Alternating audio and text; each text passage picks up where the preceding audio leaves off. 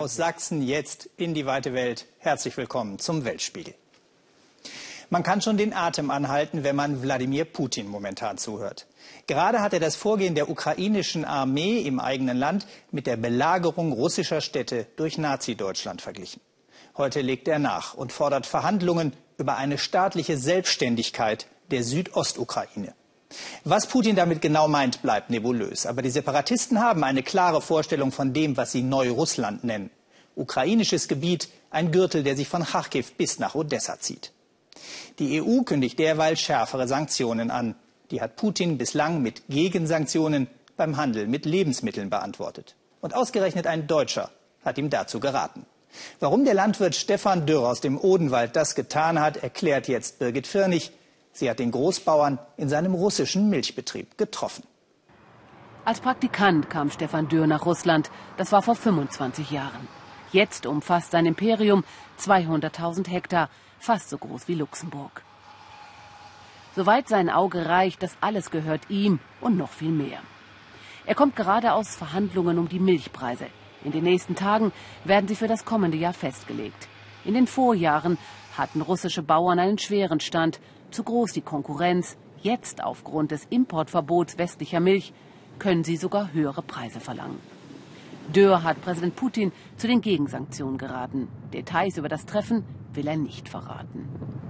Ich meine, es war ja auch gewollt, dass man der einheimischen Landwirtschaft eine Chance gibt. Ich meine, wenn es jetzt nicht gekommen wäre, wir wären wieder unter Druck gekommen. Also das wäre das wär schon schwierig geworden für viele Landwirte. Ich meine, wir hätten das sicher überlebt, weil wir recht stark dastehen, aber viele andere hätten es nicht überlebt. Sein Betrieb ist einer der größten in Russland und einer der modernsten. Dürr hat es verstanden, die staatliche Förderung zu nutzen. Anders als in Deutschland, wo vor allem umweltfreundliche Maßnahmen vom Staat unterstützt werden, wurden in Russland seit 2005 vor allem Betriebe gefördert, die expandieren und modernisieren. Dürr steht sich gut mit der russischen Politik. Auch Ministerpräsident Medvedev hat seinen Hof schon besucht. Darauf und auf den deutschen Chef ist diese Angestellte besonders stolz. Zuerst haben wir ihn als Deutschen gesehen, doch mittlerweile ist er genauso ein Russe wie wir. Als wäre er einer von uns, anders als russische Chefs. Er ist sehr höflich. Beim Erntedankfest hat er mit uns getanzt. Das Milchkarussell ist das Herzstück seines Unternehmens. Das Know-how hat er aus Deutschland mitgebracht. Jede Kuh hat ihre eigene Akte im Computer.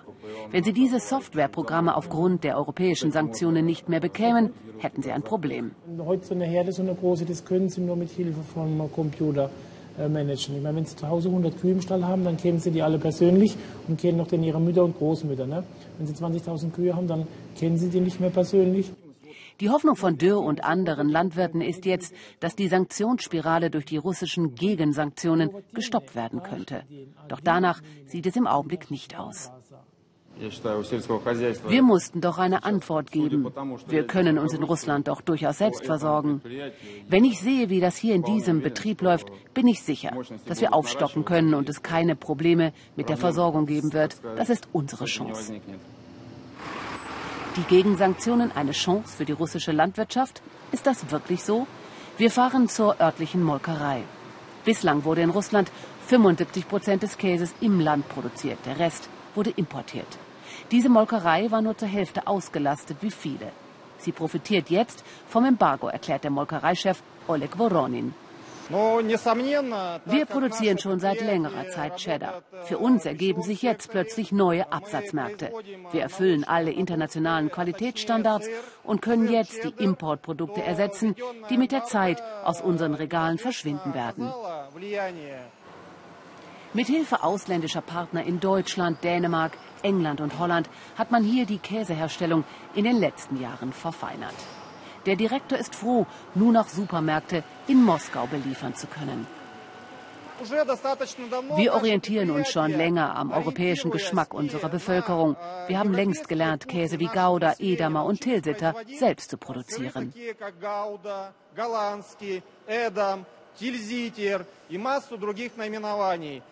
Engpässe gibt es nur in Moskauer Edelsupermärkten. Dort fehlen jetzt einige Importprodukte. In den meisten anderen tauchen jetzt mehr russische Waren auf. Die Leiterin dieses Supermarktes ist optimistisch.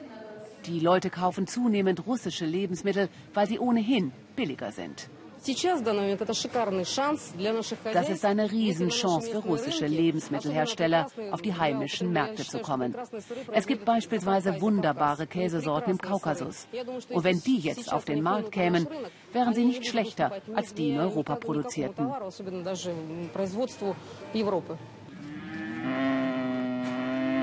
Es sei ein Ruck durch russische Betriebe gegangen, meint der Putin-Berater Dürr.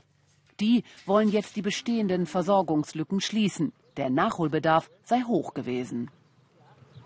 Die richtig guten Leute sind ja auch zu Sowjetzeiten nicht in die Landwirtschaft gegangen, sondern die sind irgendwie Raumfahrt, äh, Rüstungsindustrie, da waren die ja richtig gut, da sind die richtig gut.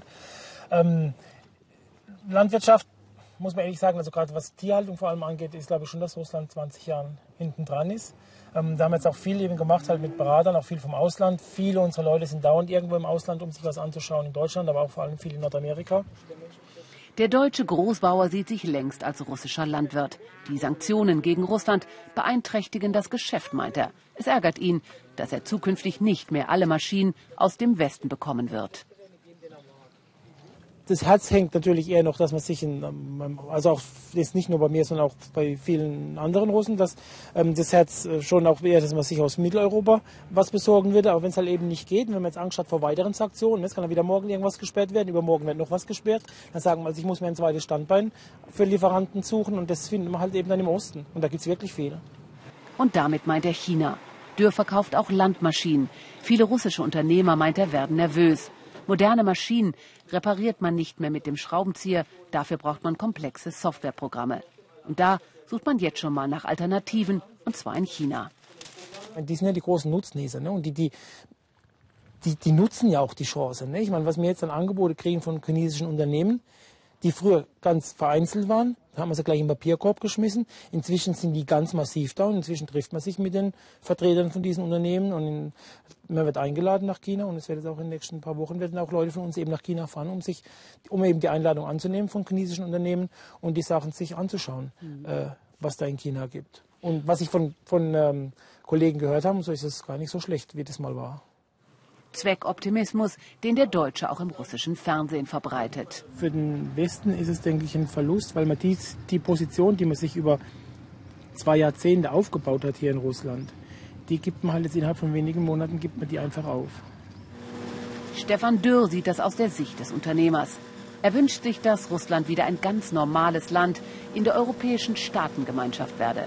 Russland und der Westen sollten sich endlich an einen Tisch setzen bevor die Sanktionsspirale alles zerstöre. Vielleicht gut gemeint von Stefan Dürr, aber solange Putin in der Ukraine ständig neue Fakten schafft, ist das mit dem gemeinsamen Tisch wohl nicht ganz so einfach.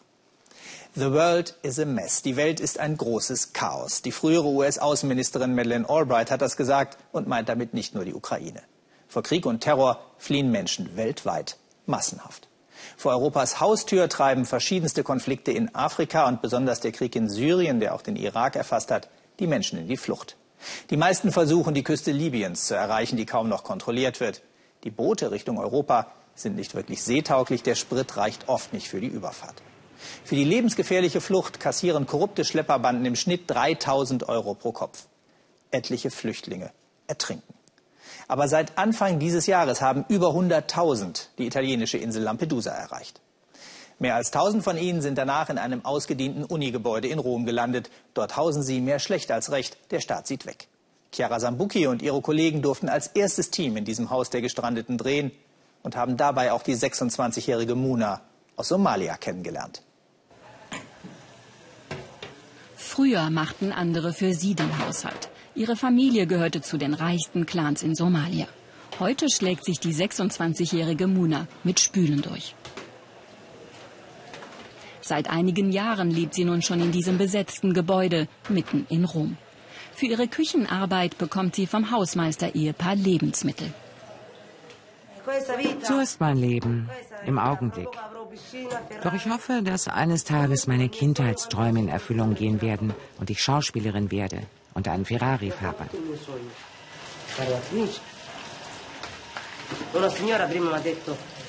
Noch vor kurzem hat eine Frau zu mir gesagt, ich müsse zum Film. Mit so einem Gesicht müsse ich zum Film. Sie sind gekommen auf der Suche nach Frieden. Deshalb nennen die Flüchtlinge ihr Haus Palazzo Selam, Friedenspalast. Es ist ein ehemaliges Universitätsgebäude. Der italienische Staat kümmert sich schon lange nicht mehr darum. Noch nie durfte ein Kamerateam im Palazzo drehen. Erst nach vielen Gesprächen bekommen wir Zutritt zu dieser abgeschotteten Welt. Es ist das größte afrikanische Ghetto in Europa.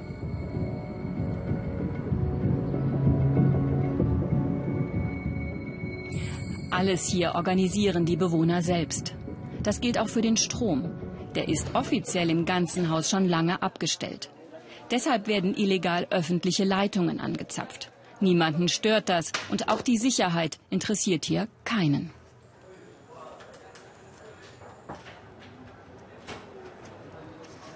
Wann immer sie kann, versucht Muna dem Chaos in diesem riesigen Gebäude zu entkommen. Wenn sie nicht in der Küche spült, bleibt sie in ihrem Zimmer. Es ist ein kleiner, fensterloser Raum, aber es ist ihr Zuhause. Dass sie hier allein wohnen kann, ist für sie ein großes Glück. Als ich klein war, war meine Familie noch eine reiche Familie. Heute nicht mehr. Heute sind sie sehr arm. Nein, sie sind nicht mehr reich. Sie essen. Normalerweise sollte man dreimal am Tag essen. Sie essen nur noch einmal. Mittags oder abends. Als sie aus Somalia flüchtete, war sie 13 Jahre alt. Im Sudan wurde Muna festgenommen. Später schaffte sie es bis nach Äthiopien, fuhr dann mit einem Schlepper über die Wüste nach Libyen. Drei Jahre lang war sie unterwegs, bis sie die italienische Insel Lampedusa erreichte. Ihre Eltern sind in Somalia geblieben. Manchmal telefoniert Muna mit ihnen. Das Geld für die Reise hatte nur für die Tochter gereicht.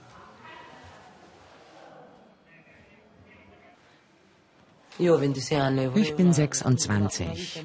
Ich will gar nicht steinreich sein. Nur ein normales Leben, wie jede andere 26-jährige Frau. Studieren, einer Arbeit nachgehen, eine Wohnung haben, einen Freund, heiraten, Kinder. Normale Dinge halt. Das wünschen sich auch viele andere Bewohner im Friedenspalast.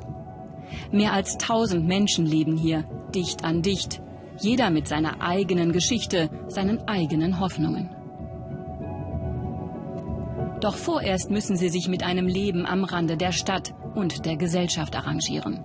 Denn ohne Arbeit und ohne Papiere bleibt ein friedliches Leben für die meisten ein Traum.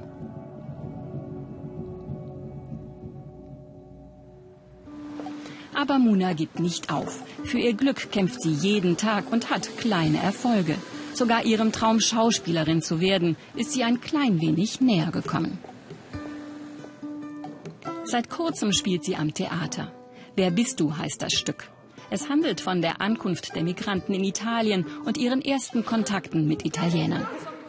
Auf der Bühne kann Muna ihrer Leidenschaft nachgehen und kann mit anderen jungen Leuten spielen. Immerhin bekommt sie 5 Euro für jede Probe und die Chance, dreimal wöchentlich ihrem Ghetto zu entfliehen. Normalerweise bin ich alleine in meinem Zimmer. Manchmal bekomme ich Besuch von meinen Freunden aus dem Haus, aber hier treffe ich auf Italiener. Mit ihnen kann ich über andere Dinge reden. Ich fühle mich wohl mit ihnen. Es ist so schön. Wir lachen, haben Spaß, umarmen uns. Genau das, was mir im Palazzo fehlt. Die 5 Euro Gage erlauben ihr sogar manchmal mit der U-Bahn zu fahren.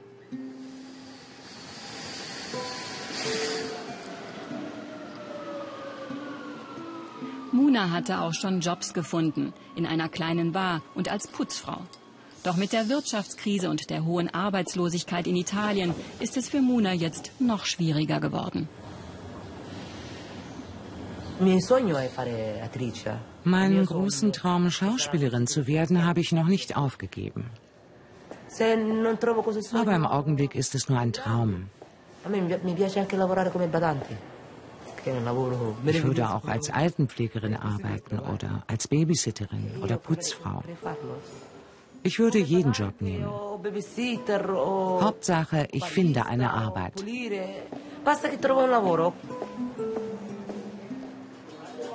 Doch wer sollte ihr und den anderen helfen? Die Stadt Rom kümmert sich nicht um die Flüchtlinge. Nicht einmal die Polizei traut sich in den Friedenspalast. Aber Muna hat einen Zufluchtsort gefunden, ihr eigenes Zimmer. Manchmal trifft sie sich hier mit Freunden, sie machen Musik, reden miteinander und vergessen für ein paar Stunden ihre Heimatlosigkeit.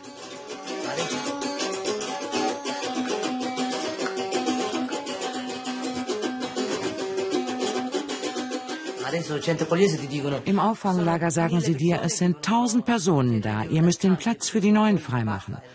Sobald ihr eure Papiere habt, müsst ihr gehen. Und alle, die gehen, kommen hierher ins Selam.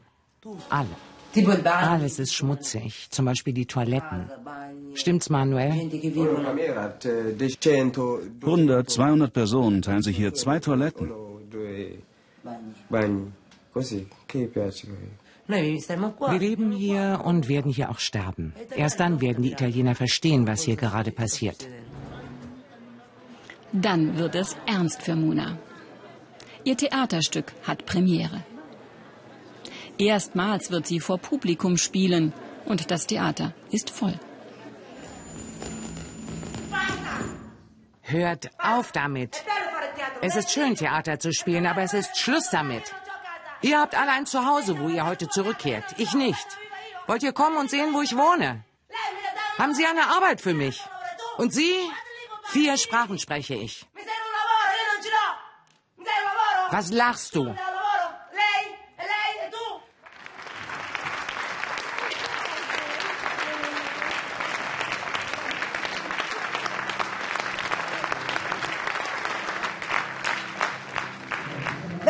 Schön. Ich habe das erste Mal vor Publikum gespielt. Man sieht doch, dass ich glücklich bin, oder? Sagt Mona, sie hoffe, dass all das eines Tages echt sein wird und dass das Theater ihr Leben verändert. Eine ausführliche Reportage über den Palast der Gestrandeten sendet die Reihe Die Story morgen um 22 Uhr im WDR-Fernsehen. Mathematik, das ist die Menge Heu, die eine Kuh frisst, oder die Zahl der Holzscheite, die ich für ein Kochfeuer brauche. Hätten mir meine Mathelehrer das doch mal auch so nahegebracht. In Indien lernen Kinder es genauso, und zwar solche, die im menschenverachtenden Kastensystem ganz unten stehen. Offiziell bekommen sie gar keine Schulbildung, doch zur Schule gehen sie trotzdem. Und zwar dann, wenn andere schlafen, in eine Nachtschule. Jürgen Osterhage war im indischen Städtchen Gir beim nächtlichen Lernen dabei. Wenn es langsam dunkel wird, jeden Abend um halb sieben, wenn andere bald schlafen, gehen sie zur Schule. Die Kinder im kleinen Ort Gir in Rajasthan.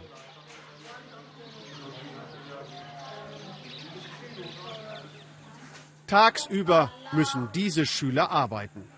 Lernen können sie nur unter Sternen hier in der Nachtschule. Und das tun sie mit Begeisterung. Auch die elfjährige Sono ist glücklich, dass sie die Nachtschule besuchen darf.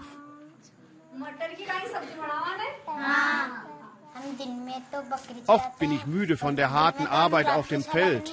Aber wenn ich dann hier in der Abendschule bin, vergesse ich das. Etwas zu lernen macht mir großen Spaß. Wie viele Steine braucht man, um eine Mauer für einen Viehstall zu bauen? So lernen die Schüler hier Mathematik. In Biologie stehen Krankheiten von Rindern und Ziegen und wie man sie heilen kann auf dem Lehrplan. Und natürlich wollen alle hier mit großem Eifer lesen und schreiben lernen.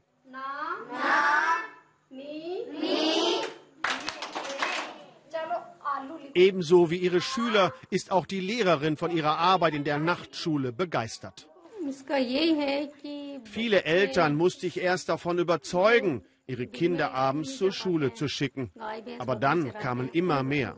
Mir macht meine Arbeit hier genauso viel Spaß wie den Kindern, denn die wollen wirklich etwas erreichen. Auch der zehnjährige Danner. Tagsüber muss er mit den anderen Dorfkindern dafür sorgen, dass die Kühe und Ziegen Futter bekommen.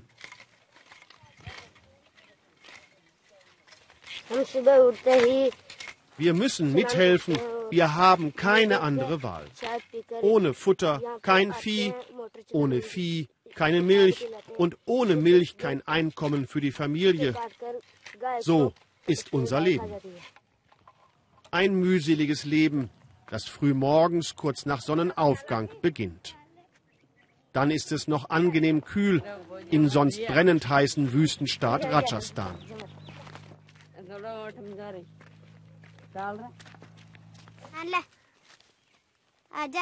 Komm, komm. Es gibt Futter. Komm. Auch Sonu arbeitet mit. Sie hütet die Tiere. Jeden Tag begleitet sie ihre Mutter auf die Felder. Meine Mutter braucht meine Hilfe. Mein Vater ist abgehauen. Ich habe noch drei Geschwister. Alle müssen mit anpacken. Eine andere Möglichkeit gibt es nicht. Die Ziegen sind ihr einziger Besitz und bringen ein bescheidenes Einkommen. Es reicht gerade so zum Überleben. Die Dorfbewohner gehören zu den Ärmsten der Armen. Es sind sogenannte Unberührbare. Auch der junge Danner. Im indischen Kastensystem stehen sie auf der gesellschaftlichen Skala ganz unten.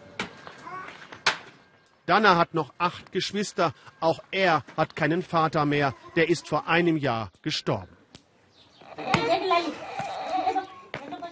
Jeden Tag eine warme Mahlzeit zu bekommen, ist für Danner nicht selbstverständlich. Seine Mutter will er unterstützen, wo immer er kann. Ohne Mann ist es noch schwieriger geworden, die ganze Familie durchzubringen. Wir sind sehr arm.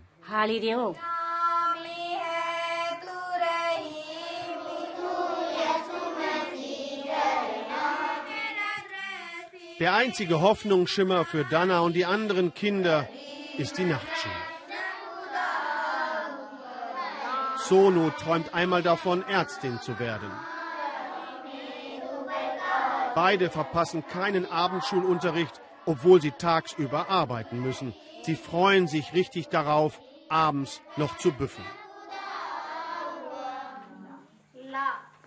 Dana, so sagt er, kämpfe jeden Tag um mehr Wissen, denn das sei das Sprungbrett. Sein großes Ziel ist es, einmal eine richtige Schule zu besuchen. Ich möchte später einmal eine Ausbildung machen. Ich möchte etwas für meine Familie tun für mein Dorf, für ein besseres Leben. Deshalb lerne ich. Das klappt auch dank dieser Solarlampen, die in einem nahegelegenen Dorf von Frauen hergestellt werden, die selbst nie schreiben und lesen gelernt haben. Da sind Sono und Danna schon weiter. Bis halb zehn Uhr bleiben sie heute noch in der Schule. Erst danach gehen sie und die anderen Dorfkinder schlafen, solange bis die Sonne sie wieder weckt. Die schönen Leuchten, die Sie in den Nachtschulen gerade sehen konnten, sind übrigens auch Spenden von einer indischen Hilfsorganisation, dem sogenannten Barefoot College. Informationen dazu haben wir für Sie auch auf unserer Internetseite weltspiegel.de. Vom indischen Staat gibt es für die Nachtschulen nichts.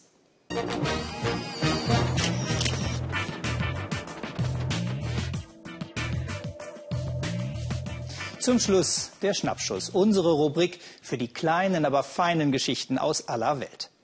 Heute die Antwort auf die Frage, warum stehen auf New Yorks Wolkenkratzern eigentlich Wassertanks? Wo man auch ist in New York, sie sind überall.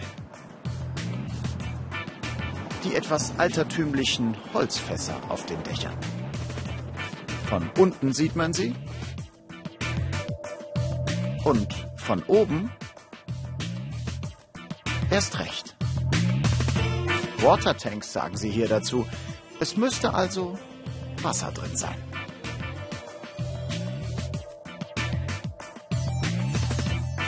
Also Wasser ist drin, das stimmt. Aber die Frage ist, wie kommt das Wasser hier hoch? Regenwasser kann es ja nicht sein. Oben ist ein Deckel drauf. Und vor allem, was macht das Wasser hier oben? Wenn es irgendwo eine Antwort auf diese Frage gibt, dann hier. Es ist das Reich von Andy Rosenwag. Seine Firma ist eine der ganz wenigen, die die New Yorker Wassertanks produzieren und das schon seit mehr als 100 Jahren. Ich habe 25 Jahre lang für meinen Vater gearbeitet. Davor hat er 25 Jahre für seinen Vater gearbeitet. Mein Vater hat immer gesagt, wir sind so erfolgreich, weil wir zu faul sind, etwas anderes zu lernen. Naja, nach Arbeit sieht das Ganze schon aus. Jedes Fass wird in Maßarbeit hergestellt. Die Einzelteile in der Firma. Zusammengesetzt wird dann später auf dem Dach. Aber wozu sind sie denn nun da?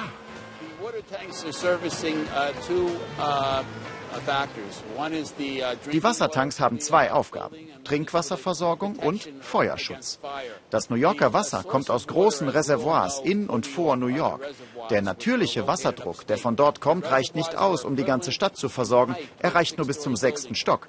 Jeder, der darüber wohnt, muss sich etwas einfallen lassen, um Wasser zu bekommen. Er muss den Wasserdruck irgendwie erhöhen. Andy nimmt uns mit auf das Dach eines zwölfstöckigen Gebäudes. Je mehr Stockwerke, desto schwerer die Wasserversorgung, erklärt er. Der Druck von unten muss so stark sein, dass ganz oben immer noch genug Wasser aus dem Hahn kommt. Wenn der natürliche Druck nicht reicht, müssen Pumpen her. Die schaffen es aber nicht, das Wasser gegen die Schwerkraft und durch die engen Leitungen im Haus nach oben zu pumpen. Die Tanks sind die Lösung. Uh, das Wasser wird durch ein Rohr von unten uh, direkt in den Tank gepumpt. Uh, von dort hilft dann die natürliche Schwerkraft, das Wasser von oben nach unten im Haus zu verteilen. Ganz ohne Wassertanks kommen bis heute die wenigsten Häuser in New York aus. Eine der modernsten Metropolen der Welt löscht Durst und Feuer also immer noch aus Holzfässern. Und jetzt habe ich auch noch was gelernt. Das war's von uns. Auf unserer Facebook-Seite haben sich die ersten Weltspiegelfreunde schon gemeldet und Sie können wie immer mit der, äh, auf der Facebook-Seite mitdiskutieren. Jetzt wünsche ich Ihnen noch einen interessanten Abend hier bei uns im Ersten. Musik